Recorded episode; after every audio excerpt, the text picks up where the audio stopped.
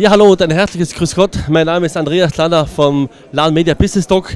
Wir sind heute hier im Bild. Das ist ja das Gründerzentrum in Kärnten und es gab gerade, man sieht es eh noch im Hintergrund, äh, den Business Branch oder vielmehr den Startup Branch und vor mir steht da Robert Gfrera. Er ist der Geschäftsführer hier vom Bild. Hallo Robert. Ja, hallo, servus. Hallo, grüß euch. Robert, schön, dass du Zeit hast, aber erzähl uns einmal kurz, äh, was macht das Bild, was ist deine Aufgabe hier als Geschäftsführer? Also unsere Aufgabe liegt in drei Bereichen. Äh, der klassische Bereich äh, Startup-Entwicklung als Inkubator, dann der zweite Bereich äh, Entwicklung von jungen Unternehmen, die bis zu fünf Jahre alt sein dürfen. Und der dritte Bereich ist Projektentwicklungen voranzutreiben, dass aus diesen Technologiethemen weitere Menschen mit Startup-Ideen auf, Gründungs, auf Gründungsschiene gebracht werden können blicken wir ein bisschen zurück. Viele kennen dich ja noch nicht von unserer Community, aber ich kann mich erinnern, du warst ja in Zürich, äh, gebürtiger Salzburger, äh, hast ja auch, glaube ich, äh, von der Biomedizin bis zur Elektrotechnik Kunden gehabt und jetzt bist du wieder quasi hier im Süden Österreichs. Erzähl mal kurz deinen Werdegang. Also vom Werdegang, also richtig in Salzburg geboren, in Salzburg in die Schule gegangen, äh, mit dem Impuls von einem steirischen Unternehmer dann auf die Idee gekommen, in Graz ein neues Studium anzufangen. Damals hat es Kassen Telematik, das war ein Studienversuch, wir waren der zweite Jahrgang. Für mich hat sich das als, äh, als tolles System herausgestellt. Das war genau das, was ich machen wollte, so eine Mischung aus Elektrotechnik, Computer. Äh, das war genau das Richtige, das bereue ich bis heute nicht. Ähm, ich habe dann acht Jahre als Forscher in der Medizintechnik und, und im Pharmabereich gearbeitet, bin dann eigentlich immer mehr in äh, das ganze Thema Pharma-Auftragsforschung gekommen. Also wir haben Zulassungsstudien für Arzneimittel gemacht. Ich habe dann zehn Jahre einen Industriecluster im Life Science-Bereich geleitet, bin dann mit der Familie nach Kärnten übersiedelt. Also die Familie hat immer schon in Kärnten gewohnt. Äh, ich bin immer gebändelt vorher. Jetzt bin ich dann zurück übersiedelt. Das liegt jetzt schon fünf Jahre zurück. Äh, habe dann äh, die Geschäftsführung von einem Villacher Unternehmen gemacht und im Maschinenbaubereich und äh, habe mich dann voriges Jahr in der, im Zuge der Neuausschreibung äh, für die Geschäftsführung von Bild interessiert und bin jetzt eigentlich back to the roots, weil wenn man sagt, wir unterstützen Electronic-Based Systems und IKT-Projekte, dann bin ich wieder dort, wo ich einmal studieren angefangen habe. Super, also jemand, der einfach alle Branchen kennt und der auch Gründer helfen kann, aber auch jemand, der Work-Life in Kärnten schätzt. Äh, Robert, Stichwort Gründen. Äh, warum soll jemand in Kärnten gründen und nicht jetzt in, in Wien oder Berlin? Was sind so äh, eure Skills, äh, die ihr Gründer helfen könnt? Naja, wir haben die einzigartige Situation in Kärnten, dass wir im österreichweiten Vergleich die stärkste Elektronik- und IKT-Industrie haben. Und das bedeutet für Gründer, die im, im B2B-Bereich äh, eine Unternehmensidee haben, sind es ungeahnte Möglichkeiten, sich da wirklich zu entfalten. Äh, angefangen davon, dass man von unserer Universität und den Fachhochschulen an die richtigen Mitarbeiter kommt, weil die richtigen Studienrichtungen dort angeboten werden. Das ist einmal das eine. Es werden dann die Forschungsprojekte äh, dementsprechend gemacht. Das heißt, wir haben in Kärnten als, erste, als erster Spot in ganz Österreich äh, ein 5G-Testlabor bekommen kommen. Das ist übrigens eh da am, am Lakeside Park. Das heißt, jeder, der in der ich sag, Hochdurchsatzkommunikation äh, äh, ein Testfeld braucht, äh, hat man da eine Möglichkeit, das wäre sonst unfinanzierbar, vor allem im Alleingang für kleines Unternehmen schon gar nicht. Äh, das heißt, wer da Projekte macht, wo man Bildverarbeitung macht mit hohen Durchsatzraten oder Security-Projekte in der Drohnensteuerung oder zum Beispiel Security-Projekte in der Robotik, dann ist man da perfekt aufgekommen. Das Bild bietet ein umfangreiches Programm an Coaching und, äh, Trainings. Ich glaube, äh, aktuell ist der zweite Call auch äh, zum Programm ähm, Go-to-Market. Erzähl uns einmal kurz, wen wollt ihr da ansprechen und für wen ist das ausgerichtet? Also der zweite Call Go-to-Market, der kommt heuer im Jahr 2020, äh, voraussichtlich wieder mit 1. Mai am Tag der Arbeit, haben wir das voriges Jahr gemacht. Ähm, und äh, da geht es also darum, dass Unternehmen, die dürfen bis zu fünf Jahre alt sein, also nicht nur Startups, sondern das können auch Alumni sein oder generell technologieorientierte Unternehmen, die nicht als fünf Jahre sind, können sich, ich sage pauschal gesagt, ein Paket von 45.000 Euro holen, um eine Strategieentwicklung und erste Schritte im, im Sinn Go-to-Market machen. Das kann nicht sein, dass das quasi inhaltlich ein neuer Markt ist, aber das kann sich auch um ein bestimmtes Land handeln. Da sind wir frei. Äh, das ist also eine freie Gestaltungsmöglichkeit für die Firmen. wenn man jetzt zurückblickt in den letzten Jahren äh, oder Monaten, welche Startups sind denn hier bereits groß geworden oder sind aktuell im, Programm? Also ich äh, erinnere mich, äh, vor kurzem gab es eine Pressemeldung, die Firma Hexe äh, ist ja übersiedelt hier in Lakeside Park, aber welche Unternehmen findet man hier in der Regel so? Ähm, das ist ein wunderbares Beispiel. Die Firma Hex äh, durfte ich im gesamten Zeitraum, seit ich hier bin, auch betreuen.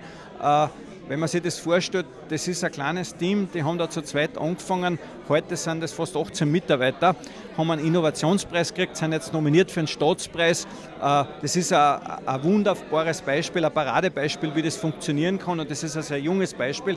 In der länger zurückliegenden Vergangenheit hat es aus Kärnten ja sehr prominente Beispiele gegeben, wie die Bitmovin oder die Firma Augment Süß die also auch damit gestartet haben, dass sie die großen attraktiven Programme von, von der AWS Pre-Seed und Seed-Finanzierung bekommen haben. Die haben auch dementsprechende Finanzierungsrunden geschafft.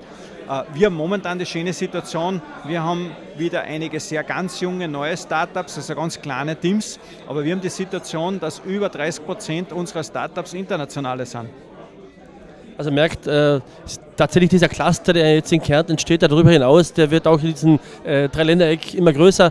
Äh, apropos größer werden, ihr seid ja nicht nur in Klagenfurt präsent, sondern auch in Villach wurde ja vor kurzem ein Coworking Space, äh, ich glaube gemeinsam mit der FH äh, eröffnet. Wer ist denn hier die Zielgruppe?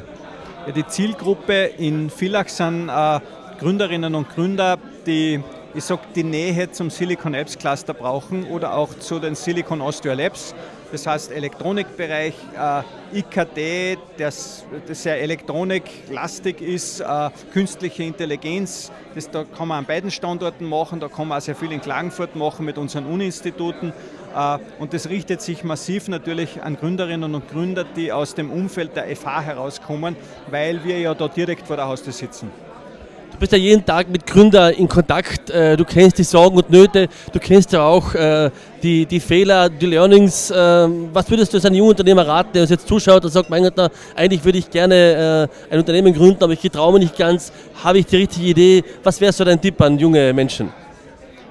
Also, also ein Tipp kann nur sein, wenn man an die eigene Idee glaubt, wird das, äh, wie soll man sagen, hat das immer ein hohes Potenzial, dass es sowieso was wird, weil wenn man dahinter, es hat auch sehr viel damit zu tun, wie steht das Team oder die Person quasi dahinter, wo wir Hilfestellungen geben können, ist, das ist schon ein sehr wichtiges Thema, bin ich mit meiner Idee allein in der Welt oder habe ich sozusagen 17 Mitbewerber, äh, weil das spielt eine Riesenrolle, wie es dann im Endeffekt beim Starten geht. Äh, da können wir Hilfestellungen geben und ich sage eine der Hilfestellungen, die natürlich massiv passiert ist, wenn man sich bei uns im Bild nach der Erstberatung dazu entschließt, dass man einen Antrag stellt, bei uns äh, im Inkubator aufgenommen zu werden werden einem äh, zu Beginn zwei externe Fachgutachter zur Verfügung gestellt, die den Businessplan oder die Geschäftsidee bewerten. Und es geht ja nicht nur darum, dass es irgendwie begutachtet wird, ob man aufgenommen wird oder nicht, sondern wir stellen diese Gutachten ja den Gründerinnen und Gründern zur Verfügung. Da stehen ja sehr viele wertvolle Sachen drinnen.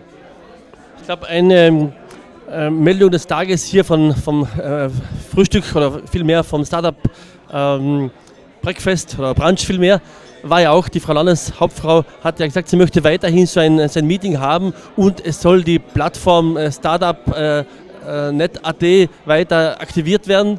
Äh, was ist dein Anliegen in der Richtung?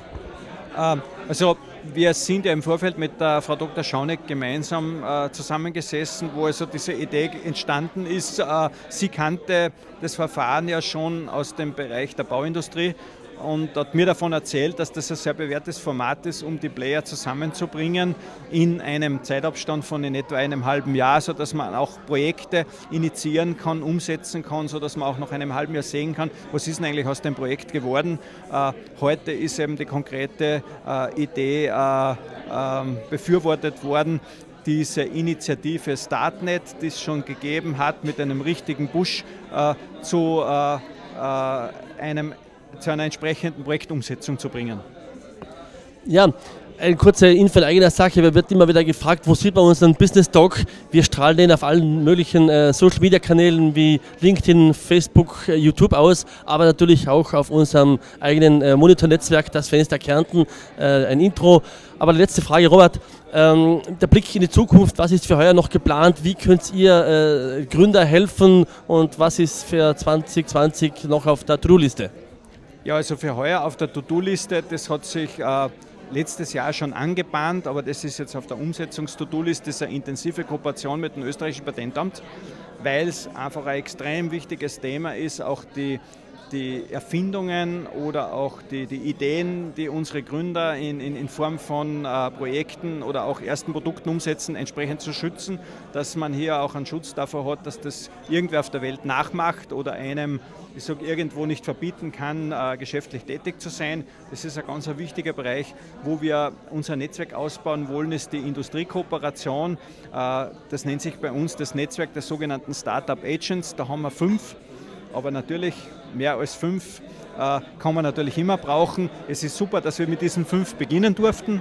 Ähm, um vielleicht die auch zu erwähnen, also es gibt einen Startup Agent von uns bei der Infineon, es gibt einen Startup Agent bei der Firma Wild, es gibt einen Startup Agent bei PMS äh, und auch noch einen bei der Babek. Also man sieht, es tut sich was in der Kärntner Gründer- und Startup-Szene. Wir werden auf alle Fälle wieder berichten, wenn es hier einen äh, Lunch gibt wieder im äh, Bild. Robert, danke fürs Gespräch, danke für die Zeit. Bis zum nächsten Mal. Danke vielmals. Danke, Servus.